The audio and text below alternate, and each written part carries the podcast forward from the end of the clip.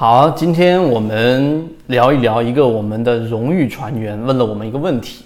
就是在交易过程当中，经常不知道不同的时段看什么样的内容，自己操作起来非常非常的混乱。所以今天我们就用三分钟来给大家去讲一讲这个话题，到底我们在交易过程当中不同的时段到底看什么内容。首先，第一点啊，我们先给大家非常清晰的说明，这个问题其实是没有标准答案的，或者说这个答案不在我们这里，不在任何人身上，在自己身上。因为每个人根据自己的工作时间和自己的交易习惯，他每天盘中看的内容，或者说是自己安排自己交易的这一个不同步骤的不同时间，是肯定不一样的。但是我们能提供一些建议给大家，就是提供一些常规有效的时段的共性。方便你自己组建一个自己的工作时间表或者看盘时间表，不同的时间做不同的内容，可能只要你做的内容是对的，那么你的交易就会比原来的准确率更高，并且更加轻松。这是第一点我们要说明的。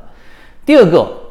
那我们就来说一说股票市场里面在每一天看盘过程当中，因为我们圈子啊，实际上已经有将近十来年的不断的每一天看盘的这样的一个经验。那这个经验呢，就已经形成了一个非常固化的这一种看盘时间。到现在为止，几乎也不是每一天都在盯盘了。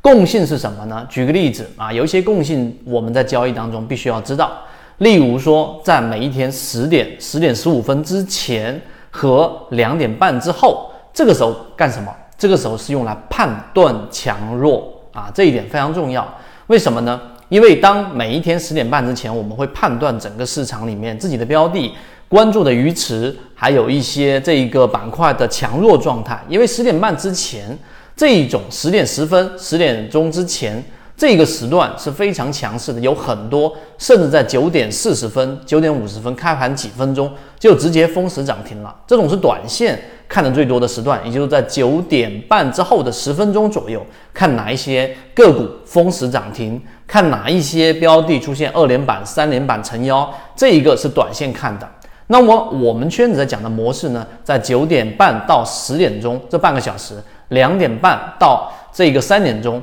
这半个小时里面，我们更多的是用来判断我们自选鱼池当中的哪一些标的的强与弱，还有就是看它的一个。呃，尤其是尾盘啊，尾盘的话是非常容易出现我们所说的这种投机啊，快速的资金拉拉进去，所以一般情况之下，买卖个股都是在这两个半个小时里面去进行交易，这是第一个时间快。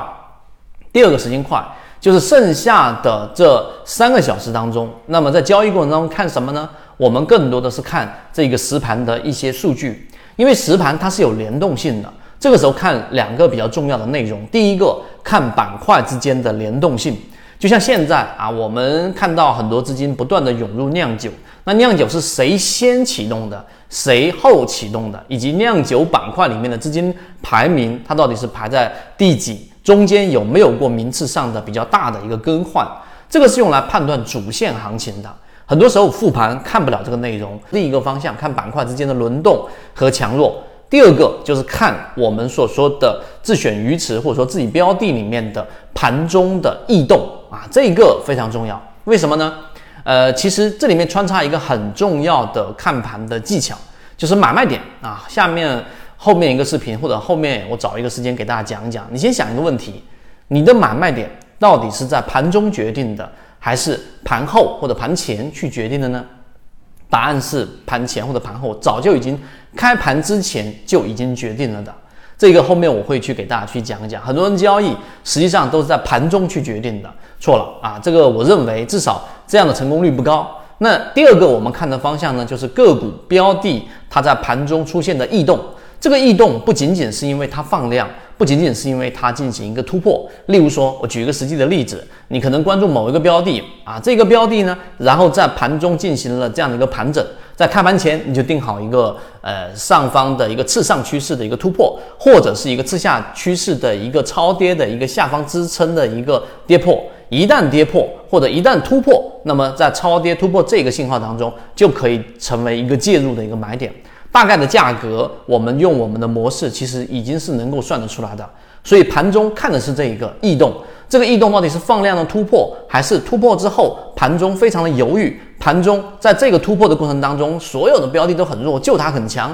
那么这些都是盘中我们要去看的。所以基本上一整天下来，真正看盘的模块不用拆分到半个小时或者特别细，主要分成这两个大的模块之后，然后再根据自己的实际操作，可能你一周只有一天两天能够看盘，那么剩下你要做的事情就肯定不能做超短线或者短线，你要做的就是自选鱼池当中的标的，就像今天的文灿股份，